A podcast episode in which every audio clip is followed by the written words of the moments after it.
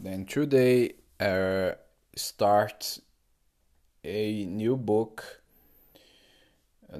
actually an epistle, epistle uh, of Paul to the Philippians, chapter one.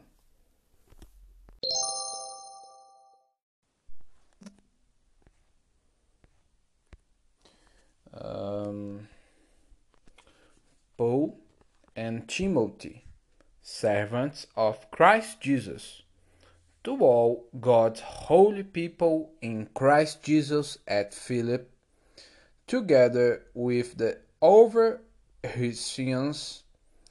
and diacons.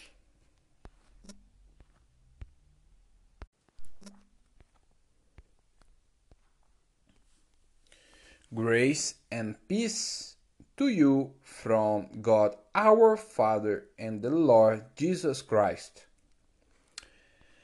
Thanksgiving and prayer, verse 3. I thank my God every time I remember you. In all my prayers for all of you, I always pray with joy because of your partnership in the gospel from the first day until now, being confident of this, that he who began a good work in you will carry it on to complete completion until the day of Christ Jesus. It is right for me to feel this way about all of you, since I have you in my heart and whether and I am in chance of defending and confirming the gospel. All of you share in God's grace with me. God, good God can testify how I long for all of you with the affection of Christ Jesus, of Christ Jesus.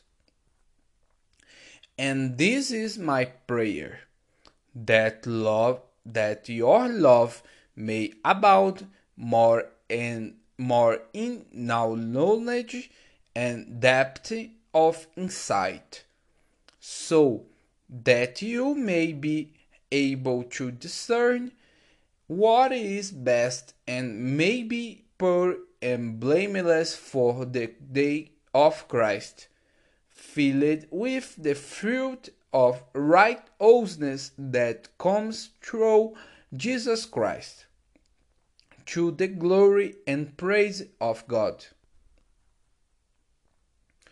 Paul's chains advance the gospel. Verse 12. Now I want you to know, brothers and sisters, that what was happening to me has actually served to advance the gospel. As a result, it has become clear throughout the holy palace guard and to everyone else that I am in chains for Christ. And because of my chains, most of the brothers and sisters have become confident in the Lord and they're all the more to proclaim the gospel without fear.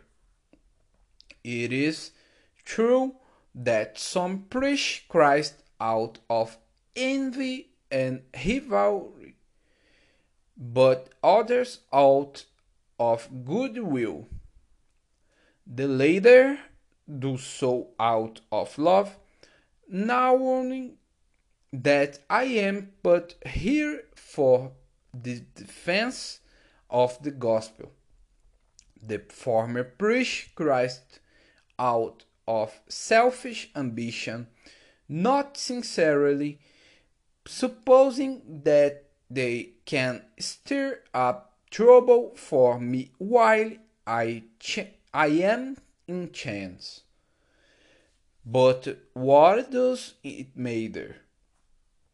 The important thing is that in every way, whether from false motives or true, Christ is preached, and because of this I rejoice. Yes, and I will continue, continue to rejoice, for I know that through your prayers and God's provision of the Spirit of Jesus Christ, water has happened to me will turn out for my deliverance. I eagerly expect and hope that will in no way be ashamed but will have sufficient courage so that no has always Christ will be exalted in my body, whether by life or by death. For to me, to live is Christ, and to die is gain. With I am to go on live in body, this, this will mean fruitful labor for me.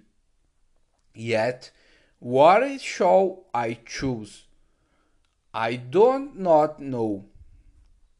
I am torn between the two. I desire to depart and be with Christ, which is better before. But it is more necessary for that I remain in the body.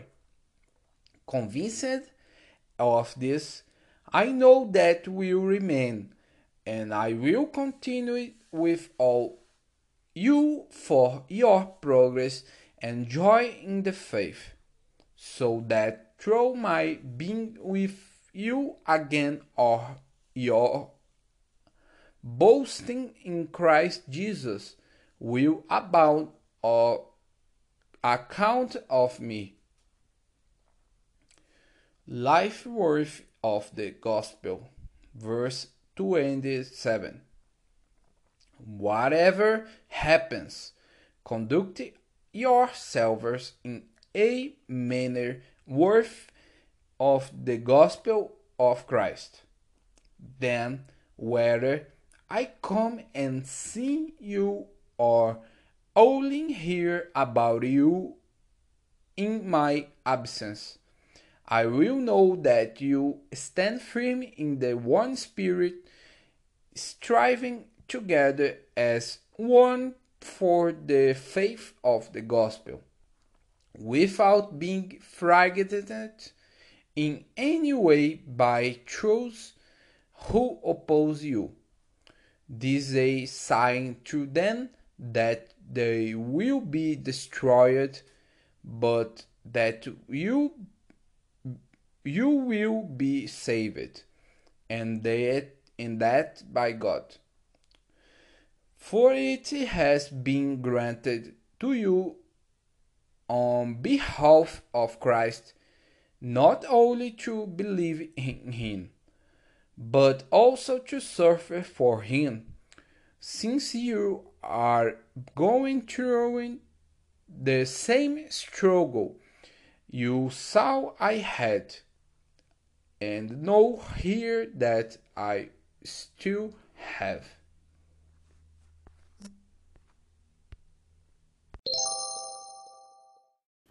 Sorry the for wrong words Jesus be the Lord of your life. Leslie Ha.